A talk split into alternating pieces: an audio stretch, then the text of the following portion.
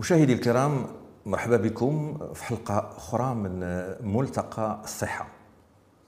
وقبل ما نبدأ البرنامج ديالي مع الضيفة نقول لكم في هذا مع جائحة كوفيد دائما الوسيلة الوحيدة باش ما ينتقلش المرض وهو السائل. الله يكثر خيركم. والماسك. هذا ضروري. ألوغ اليوم بغيت وحنا كنهضروا على موضوع الكوفيد. كاين واحد الممثل كبير في قطاع الصحة واللي ما هضروش عليه الناس في هذه الجائحة ديال الكوفيد وهو الطبيب أو الطبيبة اللي كيشتغل في مكتب الصحة. وهذا هو موضوعنا اليوم. شنو هو الدور اللي تيقوم به طبيب مكتب الصحة؟ واللي غيكلمنا على هذا الموضوع هذا معايا الدكتورة نجاة أولشكر. مرحبا دكتورة نجاة أولشكر. شكرا دكتور شرقاوي هذا شرف كبير ليا باش نحضر معكم في هذا الملتقى. وبالنسبة للمشاهدين علاش أنا اختاريت الدكتورة نجاة الشقر؟ اولا هي الطبيبة الرئيسية ديال مكتب حفظ الصحة بجامعة الصباح بالصخيرات منذ سنين. وهي كذلك بالإضافة أنها طبيبة هي حارزه على الدكتوراه في علم الحياة والصحة من مركز الأبحاث العلمية لكلية الطب بالرباط وعندها تخصص طب الشغل ودبلومات أخرين نعاود نرجعوا لهم باش نتحدثوا معاها.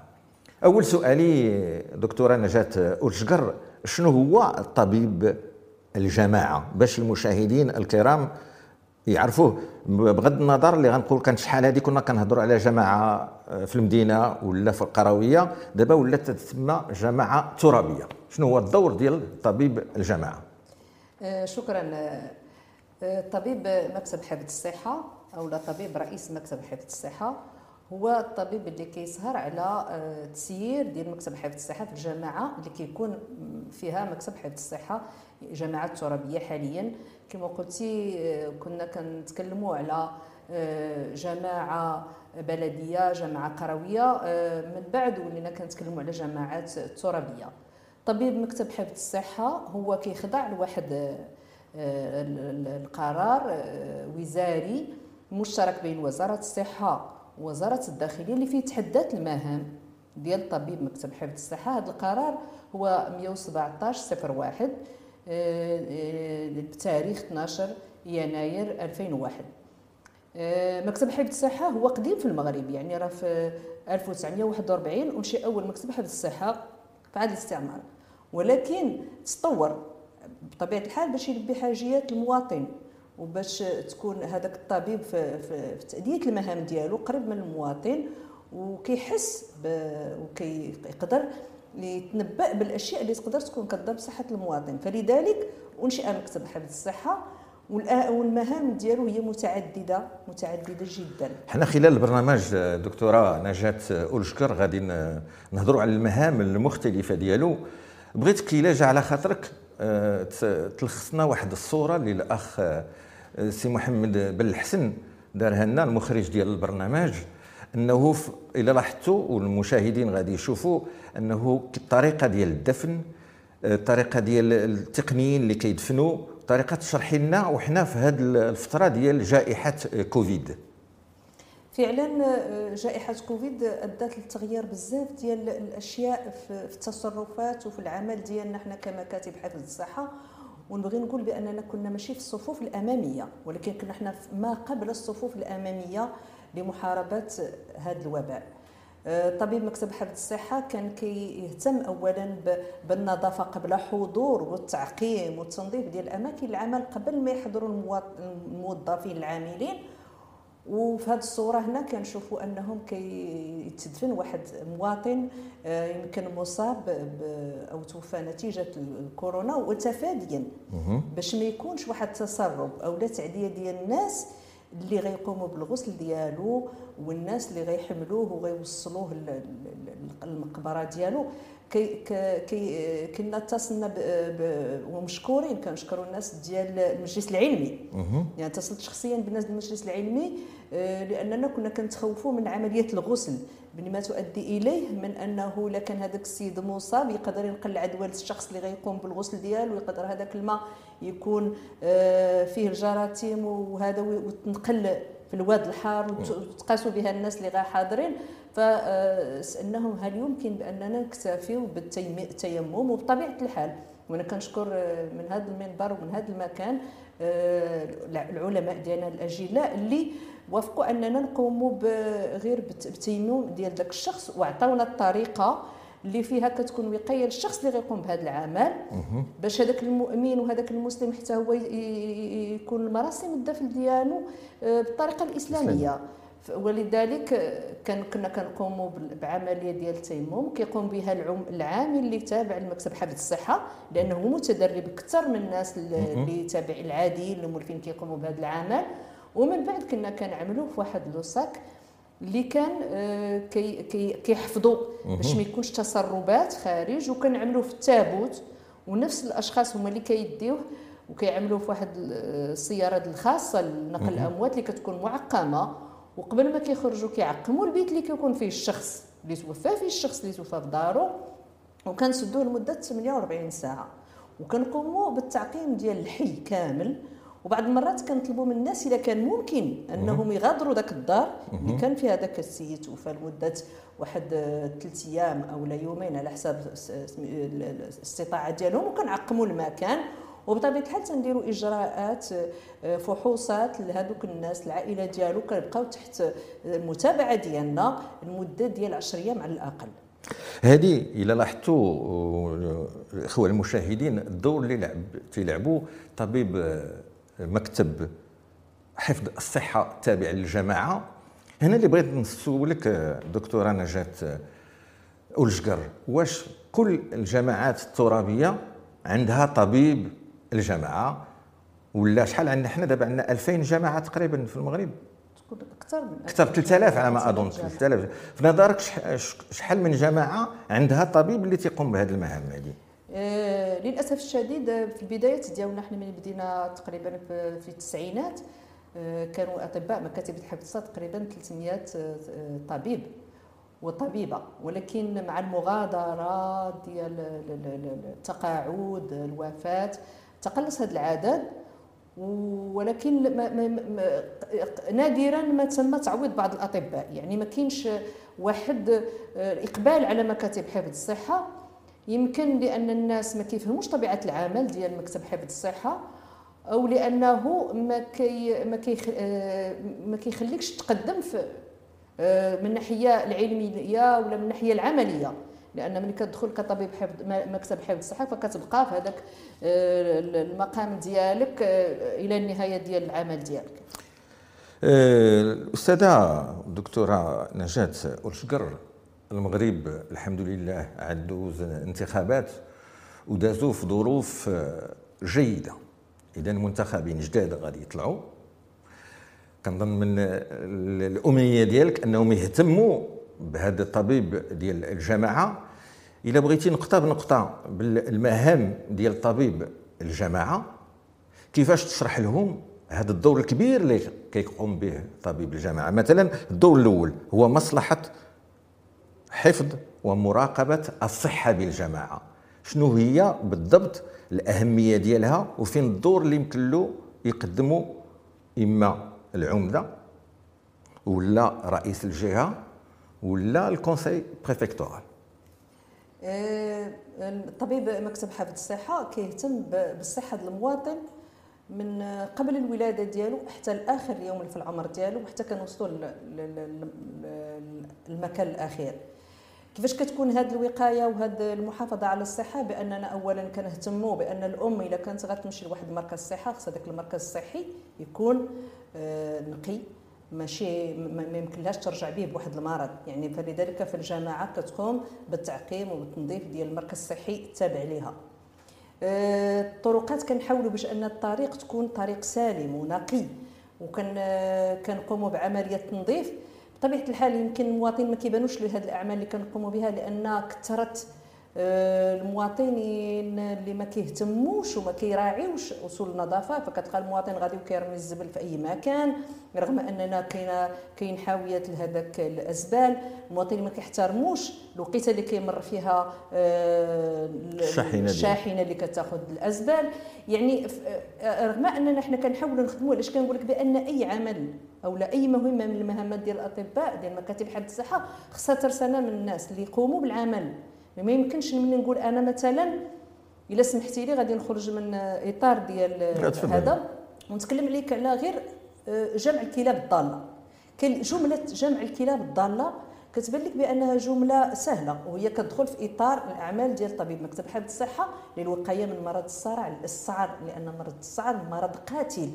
يعني راه كل أنت راك طبيب الدكتور شرقاوي وكتعرف بأن إصابة أي شخص أو أي حيوان بهذا المرض يعني الموت.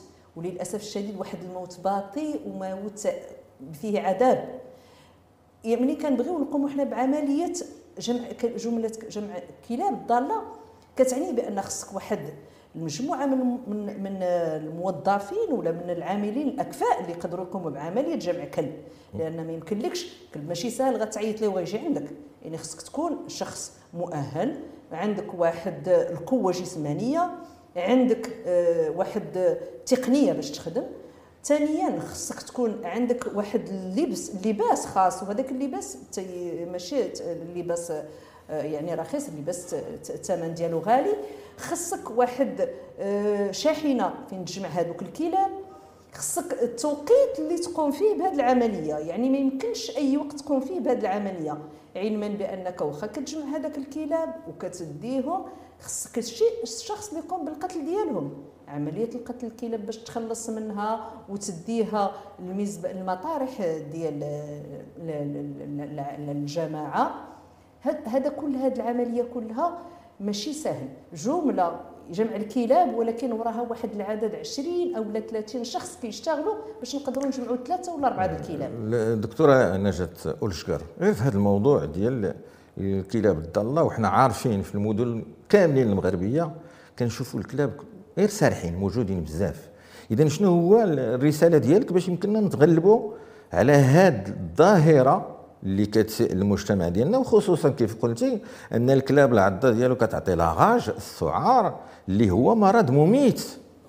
إذا شنو؟ كيفاش هاد المسؤولين دابا اللي طالعين على الجامعات ابتداء من العمدة من رئيس الجامعة شنو الإمكانيات البشرية والمادية اللي خاصينكم أنتم كأطباء اللي كتشتغلوا في مكاتب حفظ الصحة باش تعالجوا هذه الظاهرة ديال الكلاب الضالة؟ أه، فعلا أه، إلا ما كانش واحد كما كنقول واحد التعاون. بين جميع الناس اللي عندهم علاقة بهذا المشكل ديال الكلاب الضالة ما غاديش ننتصروا عليها على هذا المشكل. اولا المواطن. رمي الأزبال وتركها خارج البيوت كيخلي الكلاب كتلقى فين تاكل. هذاك الطريقة اللي من الكلب كيلقى ما ياكل فدائما كيبقى يدور في الزنقة. ثانيا الناس اللي عندهم الكلاب ديالهم خصهم يقبطوهم ما يخليهمش يخرجوا على برا. أه طبيب مكتب حفظ الصحه اللي هو كما كتعرف طبيب اختصاصي في, في الإنسان. له هذه المهمة اللي هي كتعلق بالحيوانات. فهذا الشيء أدى إلى أننا لقينا في الأول وأنا شخصيا لقيت مشكلة كيفاش أنني كنجمع 10 الكلاب وغدا كيجوني 20 بقيت تنتسائل كيفاش؟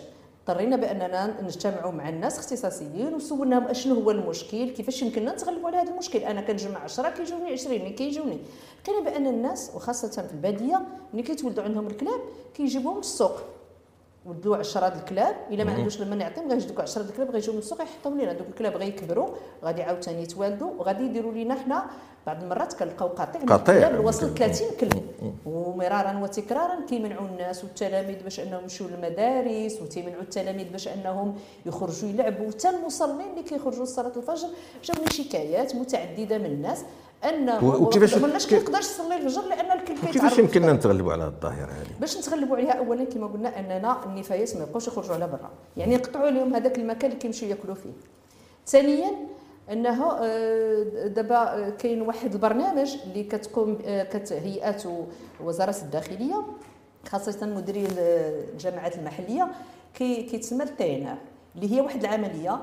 غادي ناخذوا ذاك الكلاب اللي اللي ضالة بطبيعة الحال ولأن الكلب عنده واحد الخاصيه زوينة وهي أنه كل كلب كيدير واحد واحد المحيط خاص به. هذاك الكلب هو في ذاك المحيط هو آه، آه، كما كان قائد المكان.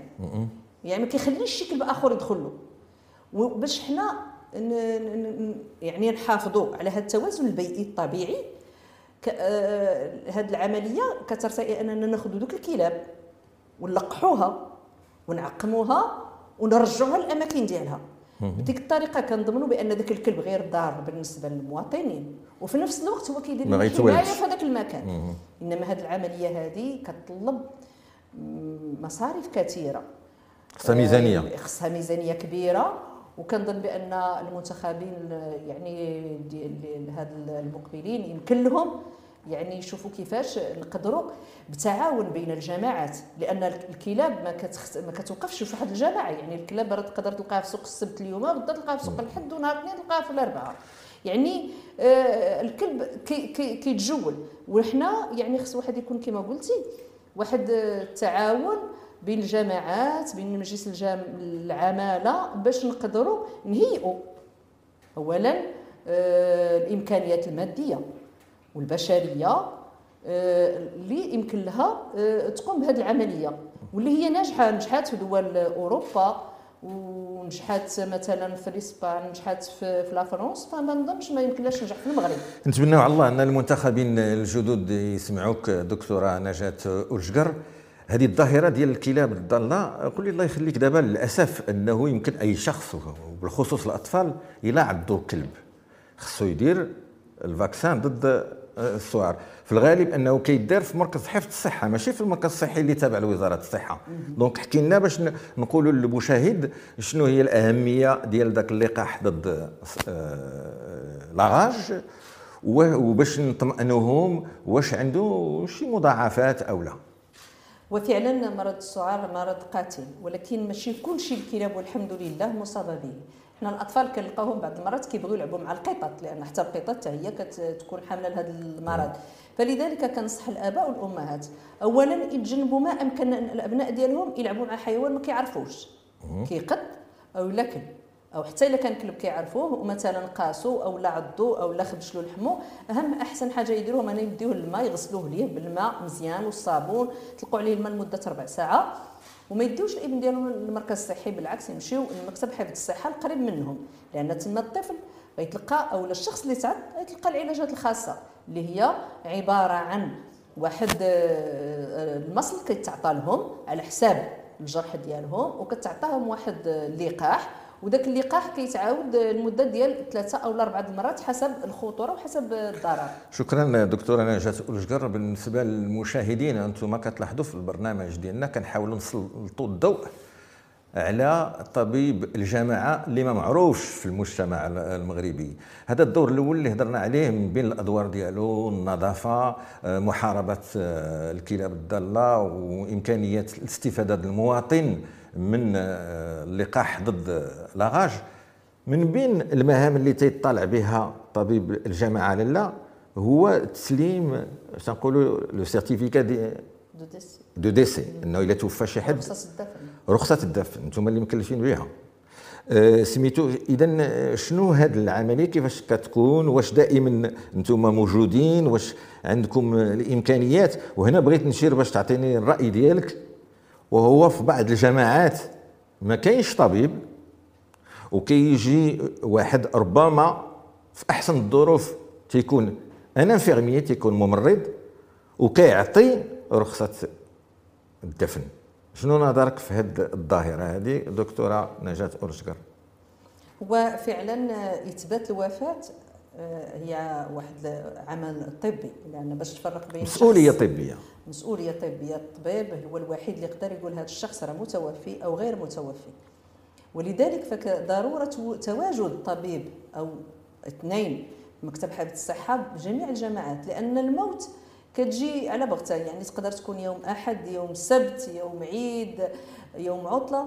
لذلك ما كاينش واحد اليوم معين اللي غتكون فيه غيتوفاو الناس وغادي غادي نعطي الشهادة ويمكن لنا نخدم غير ديك أوقات العمل ديالي. لا طبيب مكتب الحفظ الصحه العمل ديالو كيبقى مستمر 24 ساعة 24 ساعة. النقطة اللي شرتي لها مهمة جدا. بالنسبة للجامعات اللي ما كيتواش فيهم طبيب مكتب حفظ الصحة واللي كيقدر بعض المرات حتى الطبيب ديال وزارة الصحة يقوم بعملية المراقبة ومعاينة الوفاة أو لا الممرض اللي معاه بعض الأحيان وخاصة في القرى والبوادي النائية. كيكون عون السلطة هو اللي كيقوم بهذا العمل هو اللي كيخبر بأن ذاك الشخص توفى. خاصة اذا كان هذا الشخص عنده واحد الملف الطبي. اذا كان عنده ذاك الملف الطبي اللي كيثبت عنده واحد المرض ما كيطرحش لنا مشكل. دابا هو ماشي إطار صحي وعنده الصلاحية إثبات الوفاة. فعلا القانون كيسمح له لأن آه، دابا اللي كنسميو ان كونستاتور ان كونستاتور تيجي تيقول هذا السيد هو متوفي ولكن واش هو عنده الإمكانيات والمعرفة والتكوين الكافي باش يقوم بهذا هو فعلا ما كيكونش عنده التكوين ولكن باش تعرف بأن واحد الشخص ميت آه، يعني موت آه، يعني عادي. عادي وصحيح. هذه حاجة يعني عادية يعني كتسنى واحد المدة كتلقى الجسم ديالو برد بأنه بداو تيبانوا فيه آه، كما كنسميو les signes positifs de la mort و les signes négatifs de la vie وبطبيعة الحال كاين الفقهاء ديالنا ديال المسجد كيعرف ولكن هذا ما كيمنعش بأن كاين بعض الحالات الغيبوبة.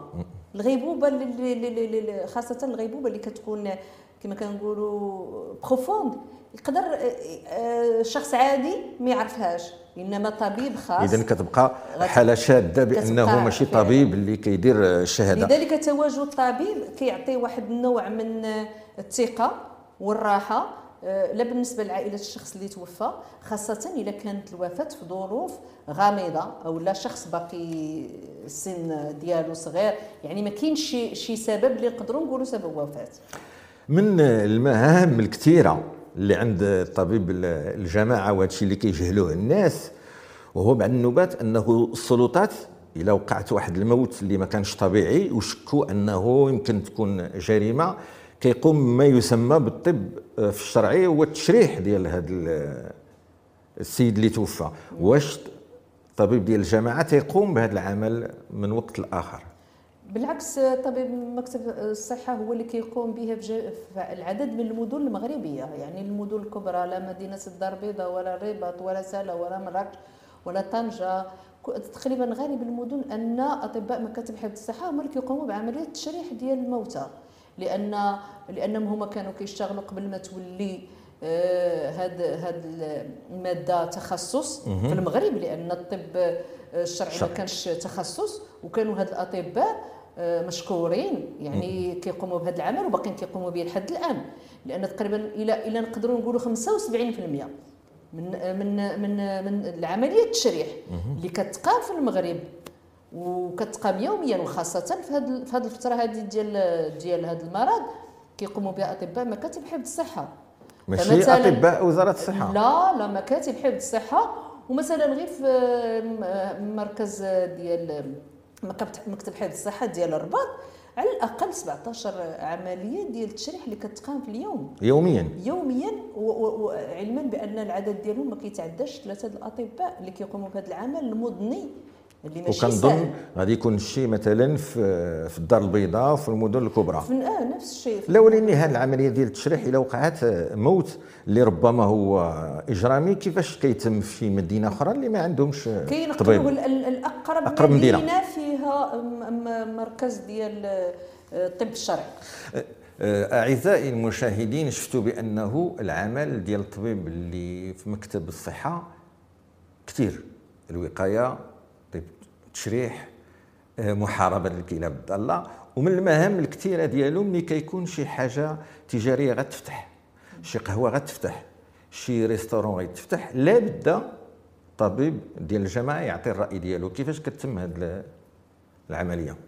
فعلا آه، كان آه، أي واحد بغى يدير أي مشروع كيف ما بغى يكون بطبيعة الحال كيلجأ القسم الاقتصادي والاجتماعي بالجامعة وبطبيعة الحال من بين في اللجنة اللي كتخرج باش كتعين المكان. كان آه، آه، مقهى أو لا مخبزه أو أي محل تجاري كتخرج لجنه مكونة بطبيعة الحال من طبيب مكتب حفظ الصحة ومن المصلحه التقنيه ونبغي ننبه هنا بأن مكتب حفظ الصحة فهو حتى هو مكتب تقني. آه، كان كنمشيو كنعينوا المكان. بطبيعة الحال آه، خصنا نمشيو لعين المكان باش نشوفوا يعني حنا ما نكتفيوش بدراسه المخطط ولا لي بلون ديال الاوراق اللي كتوصلوا بهم الطبيب مكتب حفظ الصحة كيتنقل جوج المرات على الأقل لعين المكان. كنتنقلوا قبل ما يبدأ المشروع. لأن أي مشروع خصنا نشوفوا واش ما عندوش ضرر بالنسبة للمواطنين لا من ناحية واخا ما يكونش واحد الضرر صحي باين كاين داك الضرر النفسي. فمثلا إنسان غادي تكون حداه واحد مثلا آه، مقهى آه، يعني كيجوها رواد كثار في واحد الحي سكني. بطبيعة الحال كاين ضرر على الناس ما غيخليوش الناس ينعسوا. غادي يكون الغادي والجاي غادي تكون حنا كدولة إسلامية ما كنبغيوش الناس يطلعوا علينا ما كنبغيوش الناس يشوفوا آه، الخاصيات ديالنا ما يمكنلكش تبقى داخل وانت خارج. فحنا كنمشيو اولا وماشي مرة ماشي جوج آه، وقفنا بعد بعض مشاريع. المحلات. آه كنشوفوه منين منين كان منين كيكون موافقة وما عنده حتى شي يعني ضرر ولا عنده أي حاجة كتخالف القانون بالنسبة لينا. كان كان نرجعوا كنشوفوا ملي كيبنيه واش الداخل ديالو ما فيش شي حاجة عندها ضرر على العاملين. لأن الشخص العامل والرواد خصهم يكونوا حتى هما يا لا كيجيو داك المكان ما يكونش عندهم خطورة. من ناحية مثلا المطبخ من ناحية آه، كما كيقولوا الولوج المرحاض واش كاين واش ما كاينش. كنحاولوا ما أمكن باش أن هذاك المكان ما يكون فيه لا ضرر سمعي ولا بصري ولا بأي طريقة على صحه المواطنين. وخاصة آه، كنمنعوا منعا كليا بأن بعض الأشياء تزاول بعض المقاهي مثلا مثلا الشيشة حنا كنرفضوها. لأن على الضرر ديالها وكنا نحاولوا بأننا نطلبوا من الشخص اللي عنده واحد المقام بأنه يدير مكان خاص للناس المدخنين باش يكون ما يكونش واحد كنا كنعرفوا الضرر ديال التدخين على صحة المواطن. فلذلك حنا كنحاولوا بأننا هاد الأشياء نفرضوها عليه في الأول قبل ما يبدأ العمل ديالو ومن بعد ملي كيبدأ كنديروا واحد الدوريات آه، كنمشيو عندهم مرة مرة كان آه، حسب واحد البرنامج.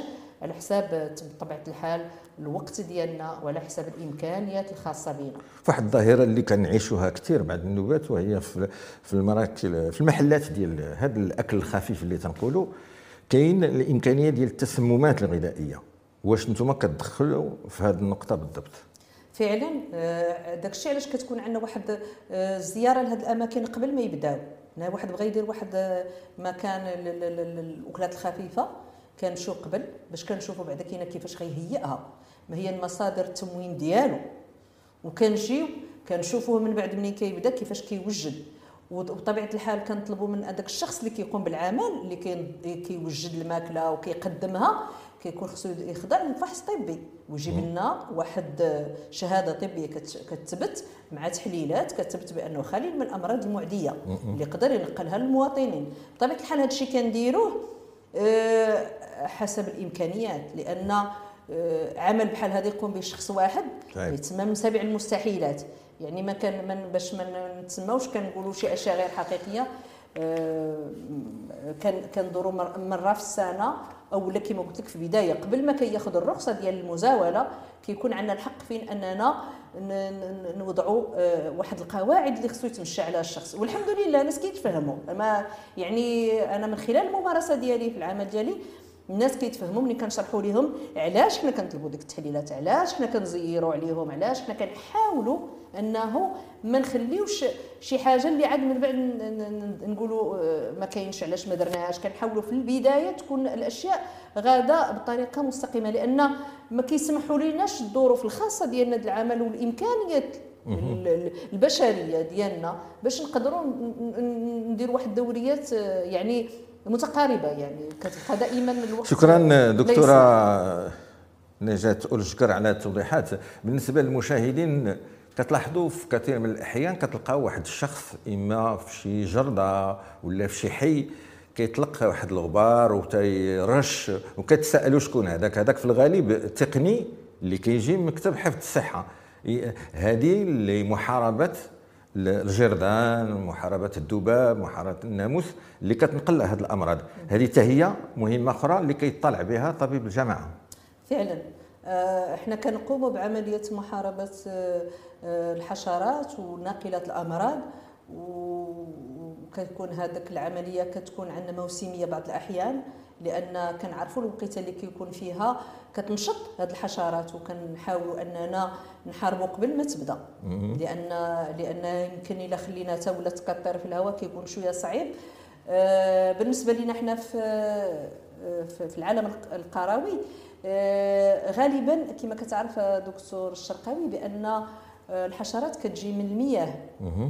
فلذلك حنا كنحاولوا أننا داك المستنقعات هي اللي نعالجوها. باش ما تكونش هي آه، آه، كما كيقولوا الممول الخاص ديالنا ديال الحشرات. فبديك العملية العلاج ديالنا كنحاولوا ما أمكننا أن حتى هذاك العلاج في الأول كنا كنستعملوا مواد كيميائية ولكن لاحظنا بأن هذاك المستنقعات ما كنقولش المستنقعات المياه الراكدة اللي كتجي مع عبر الشتاء اللي كتعطينا des gîtes هذوك les gîtes كي كيشربوا منهم البهائم. ولاحظنا بعض الأحيان في البدايات باننا ملي كنا كنعالجوا هذه المواد كيميائية كنا كان هذاك الشيء كيكون عنده تأثير على البهائم ديال الناس وعلى الخرفان وعلى فلذلك من بعد ارتئينا بأن يكون العلاج ديالنا طبيعي. ولينا كنستعملوا واحد النوع من الحيتان اللي كيتسمى الكومبيزيا اللي هي كتاكل هذوك البويضات ديال الحشرات. فلذلك إحنا العمل ديالنا والحمد لله كنطلبوا الله بأن الشتاء تكون كثيرة وبالنفع بإذن الله عز وجل ورغم تكوين. لأن كيتكون عندنا بزاف ديال الضيات. هذا الشيء ما كي ما, كي ما كيأثرش علينا سلبي بالعكس كنقوموا بواحد عملية الاحصاء للضيات وكنمشيو الضيات اللي كتبقى مستمرة مدة طويلة وكنرميو في هذاك آه، ال gambusia اللي حنا الآن عندنا مكان مربيينه فيه. كنهزوه من هذاك الضيا اللي عندنا واحد الضيا هذه الظاهره هذه عندنا في الرباط ولا في لا في المغرب كامل. يعني كيقوموا بها جميع المكاتب حفظ الصحة. وهذه بطبيعة الحال درت على دراسات وحضرنا فيها مؤتمرات آه، وطنية مؤتمرات مغاربية وحضرت فيها مؤتمرات نيت دولية. لأن لأن باش نتوسطوا نعرفوا كيفاش نعالجوا بلا ما نضروا البيئة. لأن الطبيب مكتب حفظ الصحة هو الغرض ديالو هو حفظ الصحة ديال الأرض. التراب الجو وصحة المواطن. يعني ما غاديش نعالج واحد المشكل ونخلق مشكل آخر. كنحاولوا أننا دائما يكون نكونوا إيجابيين في التدخل ديالنا ضد أي مشكل. دكتورة نجاة أولشكر كطبيبة كتشتغلي في, في الجماعة المحلية. الله يخليك توجهي الكاميرا وهاد المنتخبين الجدد اللي جاوا باش تبين لهم الدور الرئيسي ديال طبيب الجماعة. في المحافظة على البيئة في المحافظة على الشخص شنو يمكن لك توجه لهم كرسائل من هذا المنبر هذا؟ آه، أنا الرسالة اللي نبغي نقول للناس اللي انتخبوا عنا والمنتخبين حنا اللي انتخبنا عليهم. ولا اللي انتخبنا عليهم أنهم يعاودوا النظر في مكتب حفظ الصحة. مكتب حفظ الصحة ماشي مكتب صغير اللي يقدر نديروه في واحد المكان منعزل. مكتب حفظ الصحة راه هو إدارة بكامل آه، مرافقها. كتهتم بصحة المواطن وصحة هذاك الشخص المنتخب. وراحته هو داخل مكان العمل ديالو لأننا من الأعمال ديالنا هي حتى الموظفين. حنا كنتابعوا الصحة ديال الموظفين عندنا ملف صحي للموظفين كاملين اللي تابعين للجماعة والأعوان اللي خدامين معنا إذا مكتب الحفظ الصحة راه كيهتم بالبناء ديال ديال اللي في الجماعة كيهتم بالمشاريع داخل الجماعة. كيهتم بالطرقات داخل الجماعة بوسائل النقل داخل الجامعة بأماكن البيع داخل الجامعة اي مكان الملاهي بالساحات الرياضية الأماكن الخضراء كل مكان. على أرض الجماعه لمكتب حفظ الصحة دور كبير باش يكون هذاك المكان صحي ويمكن أي مواطن يلجأ ليه بدون ما يحس بأي خطر. كنشكرك وفي كلمة أخيرة اللي يمكن لي نقول أن المغرب اليوم عنده 3000 جماعة ترابية. للأسف هذه واحد 10 سنين الأطباء اللي كانوا كيشتغلوا في الجماعة المحلية كانوا 300 طبيب وراه قالت لنا الأستاذة نجاة اورجكر العدد منهم خرج للتقاعد وما تمش التعويض ديالهم. الآن اللي كاين تقريبا واحد 120 طبيب اذا 120 جماعة محلية اللي عندها طبيب. ف تنظن غتفقي معايا خاص يكون واحد المجهود من طرف وزارة الداخلية ومن الجماعات ولا من عند العمدة ولا من رئيس الجهة باش يغنيو هذا الجيش هذا اللي كيعاون في حفظ البيئة والصحة العمومية. وشكرا وإلى اللقاء.